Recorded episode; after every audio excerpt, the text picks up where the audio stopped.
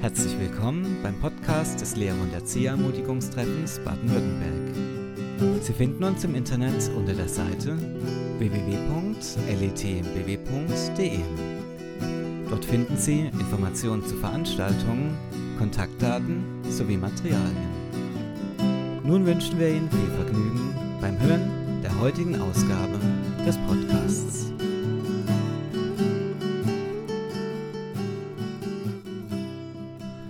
Kabuse Nummer 1, japanischer grüner Halbschattentee.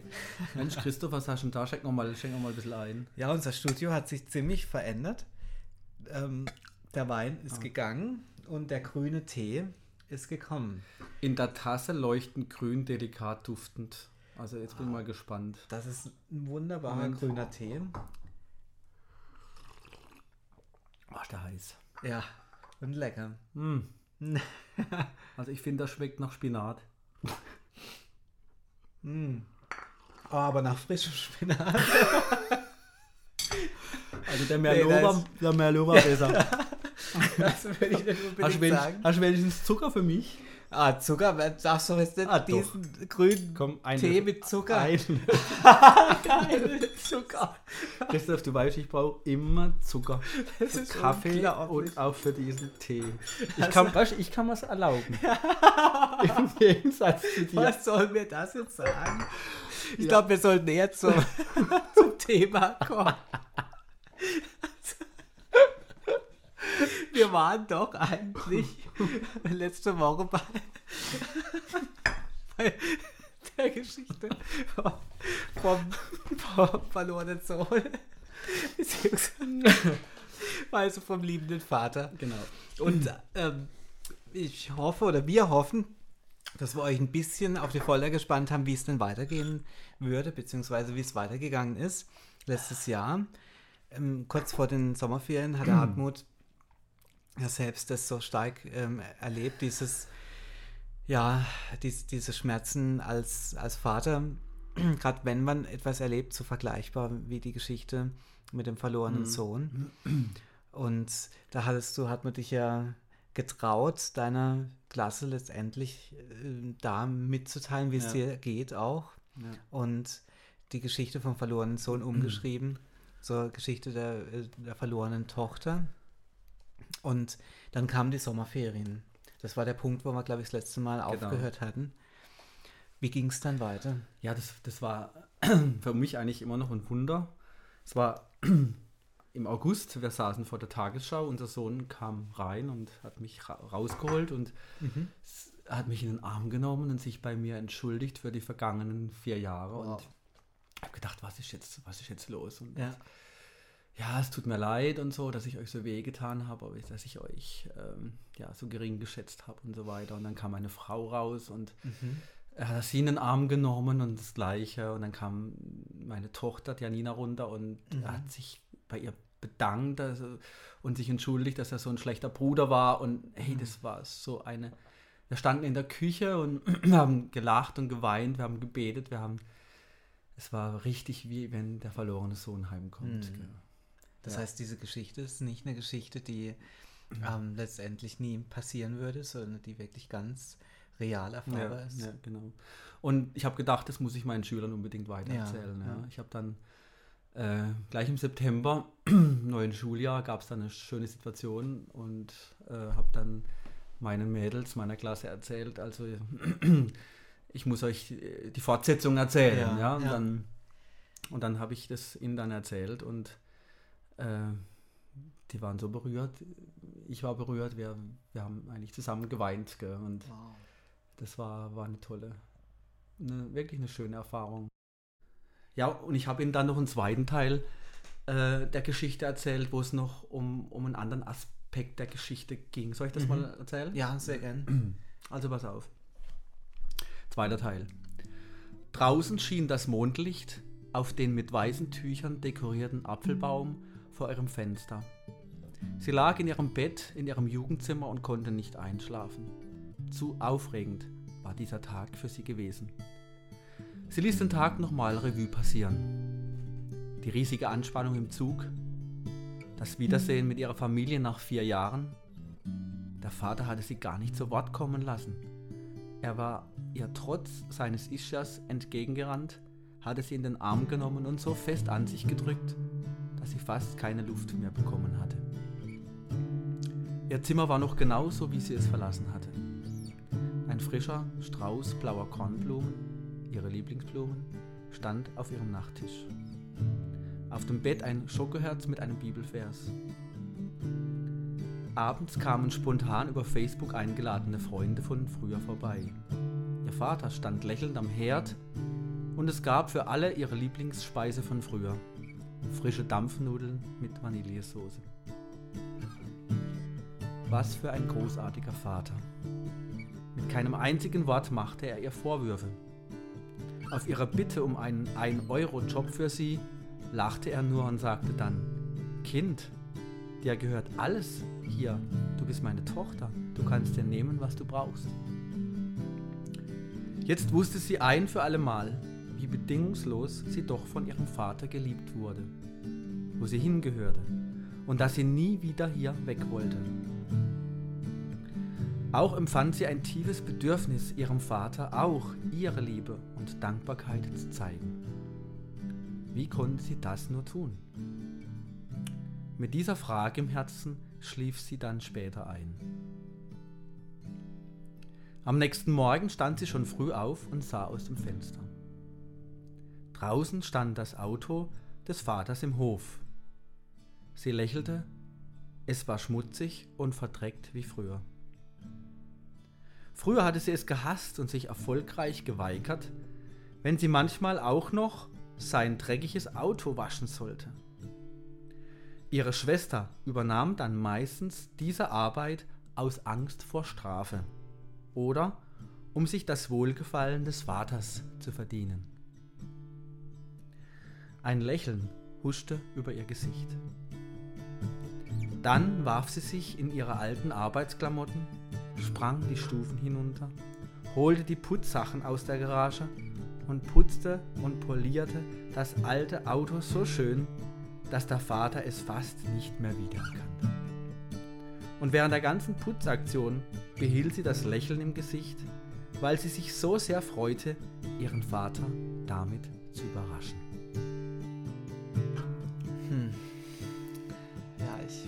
Finde die Geschichte so ein wunderbares Beispiel für den Unterschied zwischen Gnade und, und Werken. Diesem gerecht vor Gott stehen ähm, wollen, ja, aus guten Werken.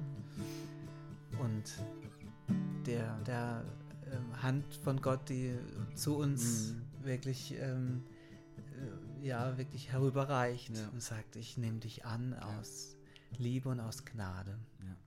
Und ich finde, Paulus schreibt es auch so wunderbar im Epheserbrief, ja, wo, wo, wo er schreibt, denn aus Gnade seid ihr errettet durch Glauben. Und das nicht aus euch, Gottes Gabe ist es, nicht aus Werken, dass niemand sich rühme.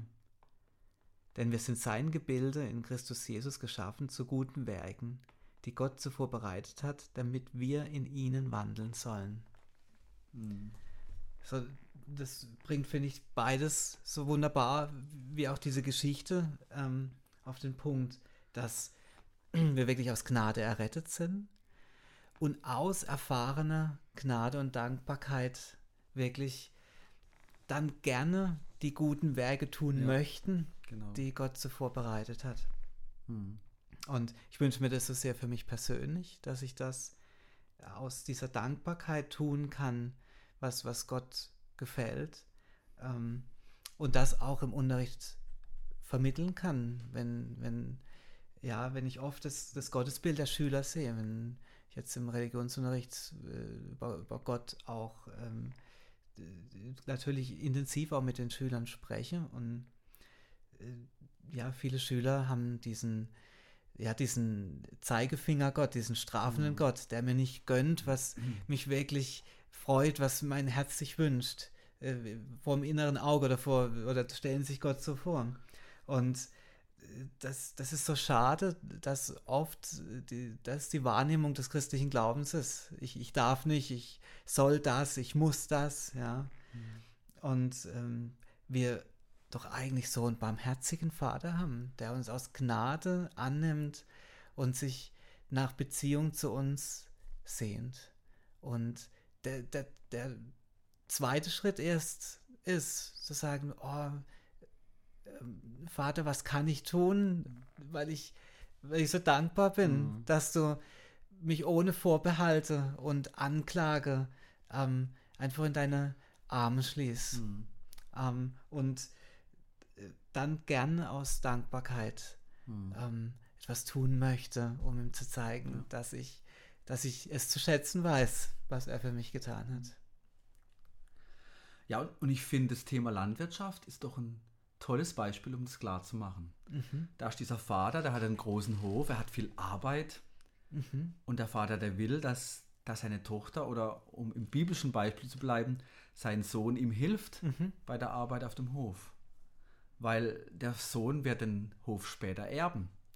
Und ja. wie soll er ihn dann gut führen können, äh, wenn er vorher nicht geholfen hat? Ja? Mhm.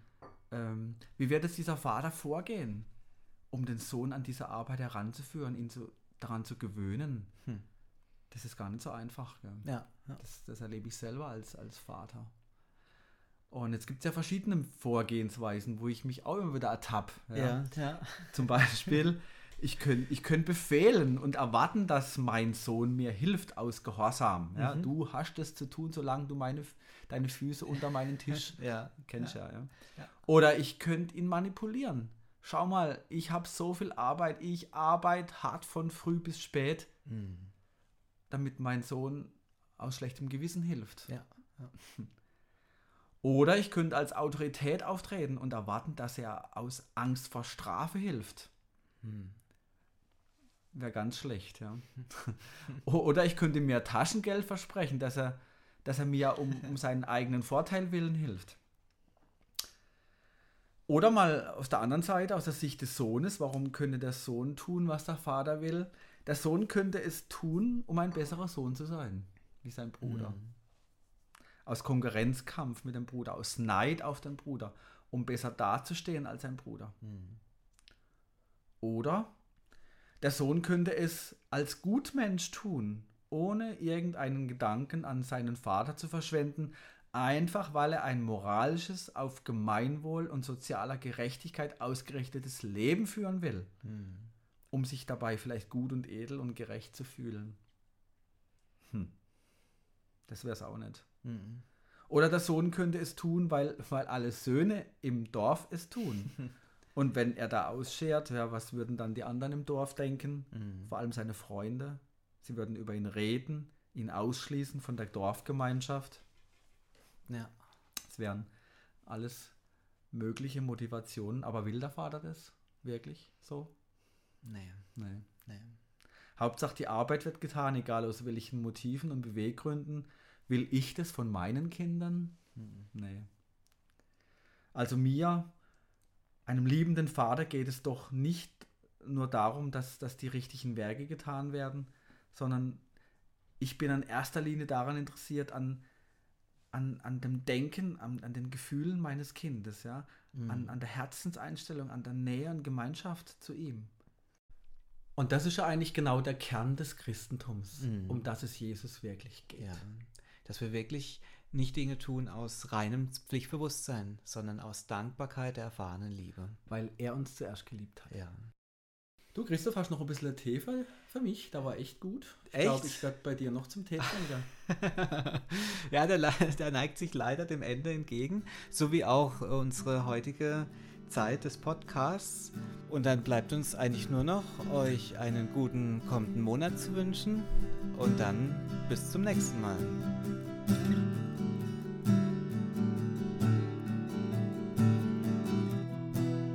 Herzlichen Dank, dass Sie bei unserer heutigen Podcast-Folge mit dabei waren.